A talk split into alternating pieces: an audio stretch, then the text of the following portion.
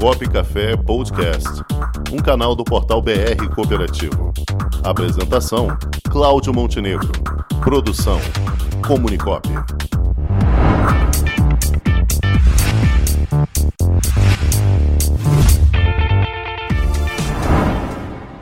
Eu agora tenho a honra de conversar aqui com o presidente da Unimed Petrópolis, nosso amigo médico doutor Rafael Gomes de Castro. Boa tarde, doutor Rafael. Boa tarde, pessoal. Saudações cooperativistas. Saudações cooperativistas, doutor Rafael.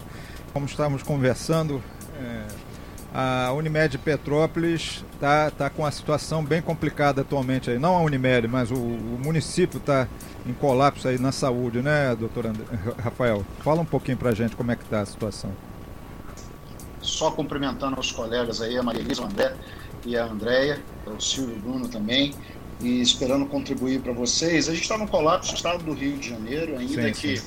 É, estranhamente a gente seja classificado de uma forma diferente, como por exemplo o Nordeste, na, na gravidade, pela luta grande que está tendo lá.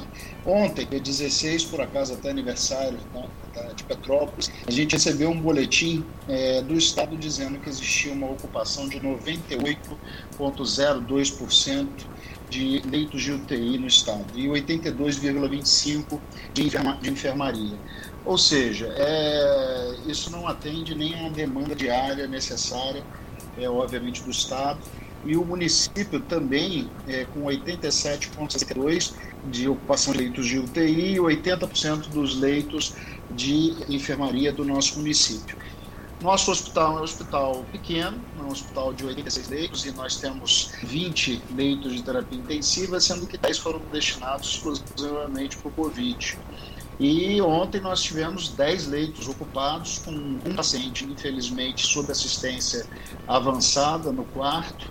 E nós tínhamos um contingenciamento, graças a Deus, entramos centro cirúrgico adentro para poder fazer leitos é, de assistência. Num primeiro momento, eu consegui operacionalizar somente três. Inclusive porque o pessoal acha que às vezes o grande problema é ter vaga, mas o grande problema hoje é ter equipe para poder dar assistência. Nós aqui somos um, um hospital pequeno, mas somos num total de seis hospitais. Então a equipe gira, a equipe se não está presente em um hospital, está presente em outro nós estamos conversando, inclusive, eu vou numa reunião logo após aqui a fala com vocês do Ministério Público, porque a gente vai flexibilizar critérios hoje, inclusive de vigilância sanitária, de ação médico e profissionais versus leito cuidado, até por um pronunciamento é, do ano passado ainda, o Conselho Federal de Medicina junto ao antigo ministro Mandetta, porque nós estamos realmente na guerra. Conhecemos com três vagas só de, de enfermaria, ou seja, eu vou colapsar porque a minha média de internação está de 7 a 8 dias. É, perdão, 8 para 7 dias. E se a gente não conseguir ter alta, a gente fica com aquele flagelo que só tem vaga se tiver óbito. E esse é um momento de desespero. Né? É um momento que a gente não quer. E as pessoas vão acabar falecendo sem assistência porque não é nem necessariamente pela gravidade do caso, apesar da gente ter variantes, ter aumento de letalidade nas variantes, passamos a ter infectividade num grupo que são, é o grupo pediátrico, é principalmente São Paulo, que talvez trabalhe com estatística mais atualizada, está bem claro. Então, sim, estamos colapsados, se não ainda tecnicamente em 100% da nossa capacidade, mas muito em breve haverá desassistência no Distrito Petrópolis.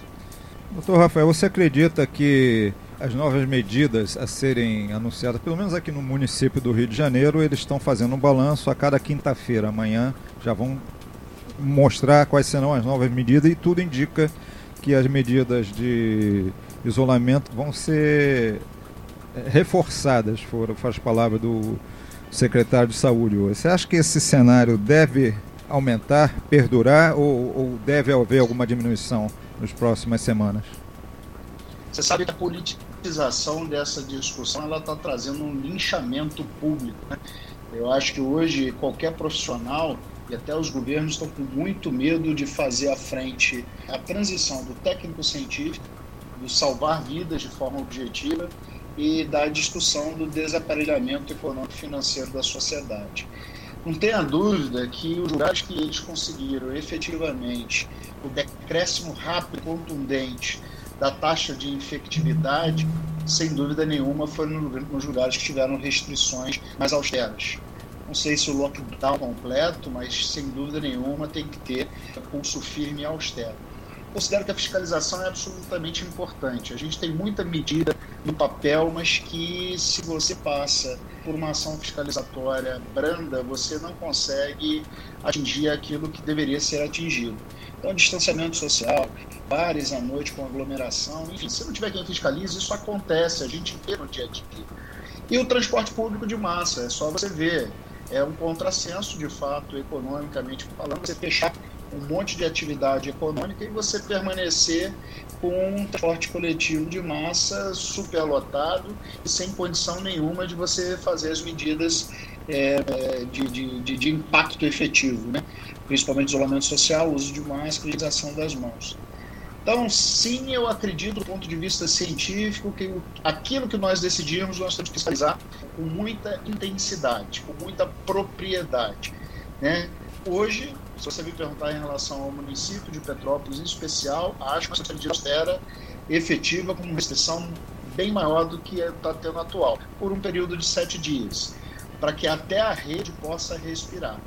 Nós temos, no nosso caso, operadores da saúde, e aí é a coisa mais importante de atuação é junto à agência reguladora, que é, mesmo com um quadro muito pior do que aquele que ocorreu no ano passado, ela não fez nenhuma sessão de responsabilização dos operadores de plano de saúde em relação aos tempos máximos efetivos de atendimento de questões eletivas. Ela não está andando junto com a realidade da operação do, é, do setor de saúde suplementar.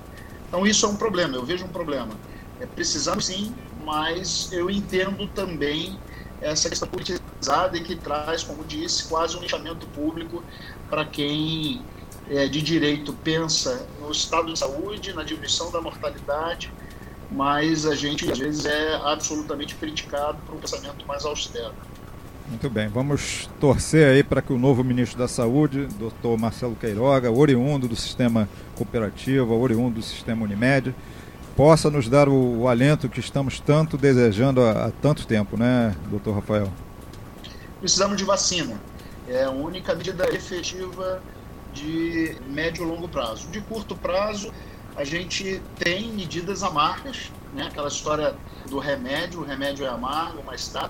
Temos que dosar, porque senão o remédio vira veneno, mas sem dúvida nenhuma, médio e longo prazo, vacina. É a única evidência que nós temos para poder controlar essa pandemia. E acima de tudo, empatia, né, doutor Rafael? Precisamos de empatia. Acho que é o que está faltando no Empatia mundo. e compaixão. Isso. Hoje eu fiz um vídeo para exatamente isso. A gente precisa se colocar é, no lugar do outro com as necessidades do outro, não com as nossas necessidades mas efetivamente eu fui um pouco mais duro do que eu costumo dizer, é que nós não podemos nos arrepender ou de nos infectarmos ou de infectarmos alguém e sermos responsáveis pela morte de alguém, única e exclusivamente por questão de negligência.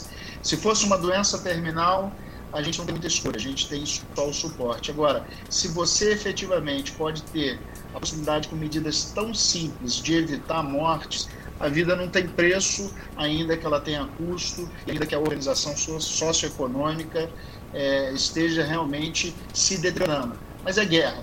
Fiz até um lembrete, talvez valha a pena a gente estudar o pós-guerra, da primeira e segunda guerra, e como que o mundo saiu da crise econômica depois da crise de 29, porque talvez ali estejam os recados para uma recuperação econômica e financeira é, mais adequada. O cooperativismo, para mim, vou fazer que parafrasear o, o nosso querido Abdur é, Nasser, é o modelo mais adequado, porque produz riqueza local, deixa essa riqueza no local, movimenta a economia, as necessidades.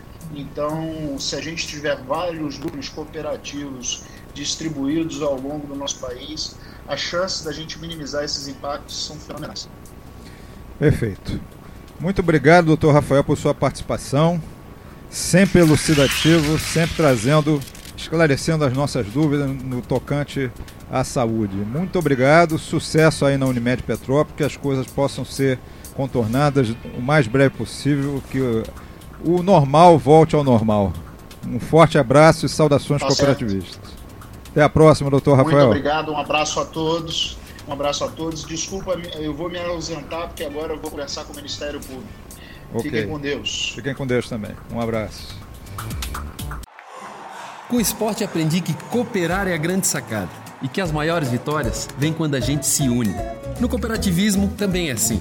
Mais do que um modelo de negócio, o COP é um jeito diferente de empreender e está espalhado por toda parte do campo à cidade, nos produtos e serviços, facilitando a nossa vida e gerando renda para muita gente. O Guga Kirten e quase 15 milhões de brasileiros já são COP. Vencer você também. Tudo ao seu redor já é. Somos.cop.br